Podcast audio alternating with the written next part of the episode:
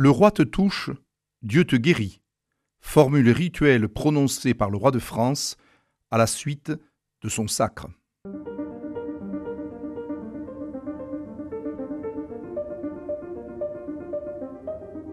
Les fenêtres de l'histoire avec Philippe Foreau. Les sacres du roi de France à Reims sont sans doute des moments extrêmement importants dans l'histoire et le rituel de la monarchie française. Et donc, dans le cadre de cette émission, je vous propose de réfléchir à leur déroulement et à leur très forte symbolique qui dura pendant plusieurs siècles. En effet, c'est à partir véritablement du début du XIIIe siècle que la monarchie française a pris une habitude euh, d'une ordonnance euh, des sacres extrêmement précis, méticuleux. Au demeurant, c'est quasiment la seule monarchie euh, du Moyen Âge et de l'Ancien Régime euh, où il y a le sacre. Les rois d'Angleterre, effectivement, ont également un, sacre, mais sans qu'il y ait toute la portée idéologique et en particulier thaumaturgique sur laquelle nous reviendrons tout à l'heure. Mais les rois d'Espagne, par exemple, ne connaissent pas le sacre.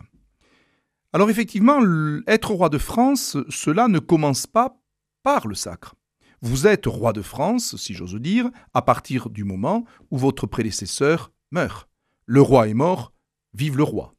Mais il est indéniable que le sacre, organisé quelques mois après la mort du prédécesseur, fait du roi un intermédiaire, un presque sacré, entre Dieu et ses sujets. Et c'est dans le cadre, sauf exception à Chartres pour Henri IV, de la cathédrale de Reims qu'est organisé le sacre. Comment se déroule celui-ci?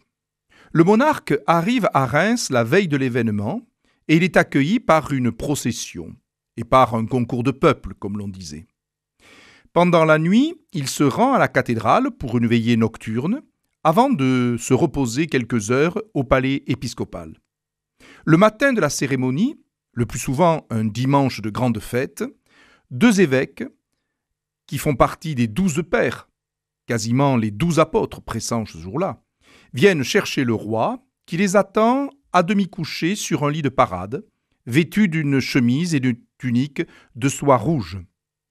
Puis il l'amène, après le lever du roi, au moment où le jour se lève dans la cathédrale. Le souverain, ainsi, meurt à sa vie d'autrefois, pour renaître dans une existence plus sainte et plus forte, qui sera initié par le sacre.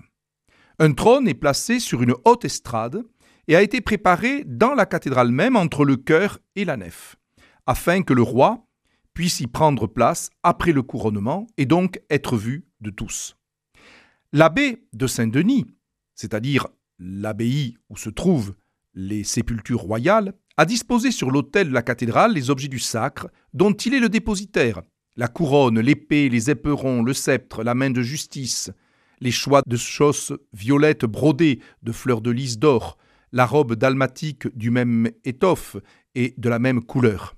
C'est à l'abbaye de Saint-Denis, en effet, lieu de mémoire de la monarchie, euh, qu'est visualisé l'ensemble des régalias, sauf l'huile sainte conservée dans la basilique Saint-Rémy de Reims.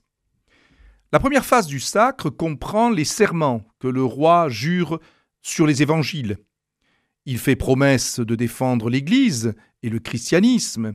Il promet de conserver la paix et pour le peuple chrétien, de le protéger par les armes s'il le faut.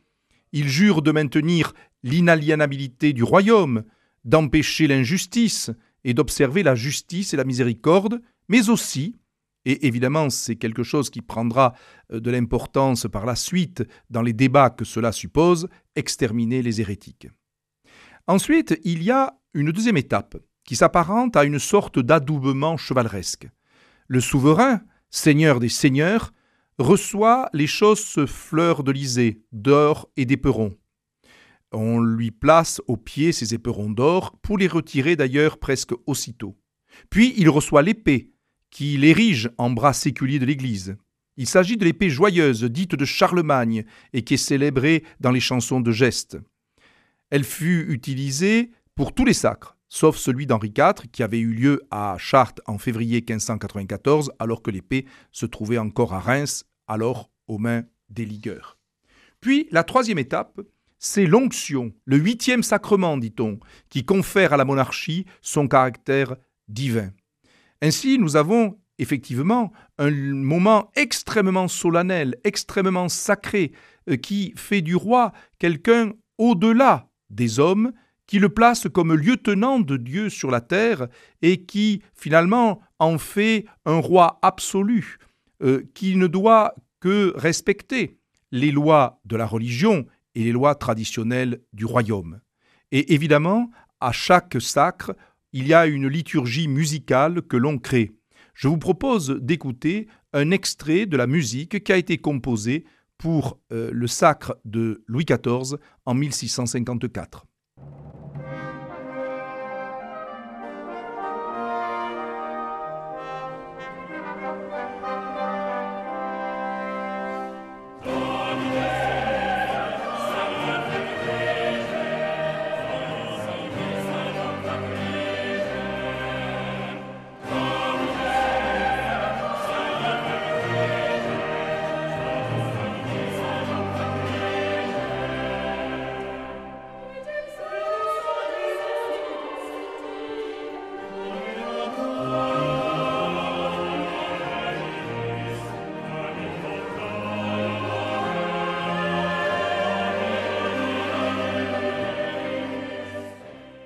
Après l'onction, il y a une quatrième séquence du sacre, c'est la remise des insignes royaux.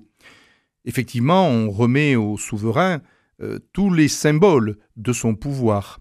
Il reçoit la main de justice, qui devait représenter le pouvoir judiciaire du souverain, le sceptre, symbole de son pouvoir sacré, et qui est euh, le symbole même de la souveraineté royale. Et ensuite, il y a à proprement parler le couronnement, l'imposition de la couronne. En fait, il y a deux couronnes. Le roi est effectivement entouré de douze pères du royaume, et dans un premier temps, on lui pose la couronne dite lourde, la couronne de Charlemagne, qui est close, surmontée d'arcs entrecroisés, et qui en faisait quasiment une couronne impériale. C'est à ce moment-là que il y a l'acclamation de l'archevêque Vivat Rex, vive le roi, qui est repris à ce moment-là par l'ensemble des participants à la cérémonie dans la cathédrale. Ensuite, dans la mesure où cette couronne fermée est lourde, eh bien, on pose une seconde couronne sur la tête du souverain, qui est donc substituée à la première après la communion, à la fin de la messe, et c'est celle-ci que le roi porte en sortant de la cathédrale après la grand-messe sous l'acclamation de la foule. Mais il y a un aspect effectivement qui est extrêmement important euh, dans cette liturgie royale, c'est que le sacre de Reims fait du souverain français un souverain thaumaturge, un souverain guérisseur. Effectivement, euh, le roi de France a un pouvoir très particulier, c'est la capacité de guérir en touchant les malades, les scrofuleux, et avec une formule qui existe depuis le XIIIe siècle, le roi te touche, Dieu te guérit. Cette religion royale a été extrêmement bien étudiée par le grand médiéviste Marc Bloch dans son ouvrage classique de 1924, mais qu'on relit toujours avec profit, Les rois thaumaturges. Alors, cette formule, qui dénote ce pouvoir particulier, fait effectivement du souverain un être à part. Mais il est à remarquer tout de même que la formule va changer au XVIIIe siècle. En effet, à partir du sacre de 1723, c'est-à-dire le sacre de Louis XV, la formule n'est plus le roi te touche, Dieu te guérit, mais le roi te touche, Dieu te guérisse. C'est-à-dire qu'en fait, il n'y avait pas un lien direct entre le toucher royal et l'éventuelle guérison. Donc il y a eu en 1723, puis en 1775 pour Louis XVI, et encore en 1825, car il y a eu un dernier sacre des rois euh, avec Charles X en 1825, eh bien la formule qui visait à guérir, mais avec l'évolution que je viens donc de, vous indiquer. Euh, ne croyons pas que les rois de France aient pris euh, je dirais, euh, ce pouvoir à la légère. Au contraire, euh, Louis XIV, le vieux Louis XIV, eh bien, euh, encore en 1715, à quelques semaines de sa mort, le samedi 8 juin, veille de la Pentecôte, par une très grande chaleur d'ailleurs, nous disent les chroniqueurs, est sorti dans la cour du château de Versailles, au son de la musique royale, et il a touché environ 1700 malades qui attendaient le geste salvateur.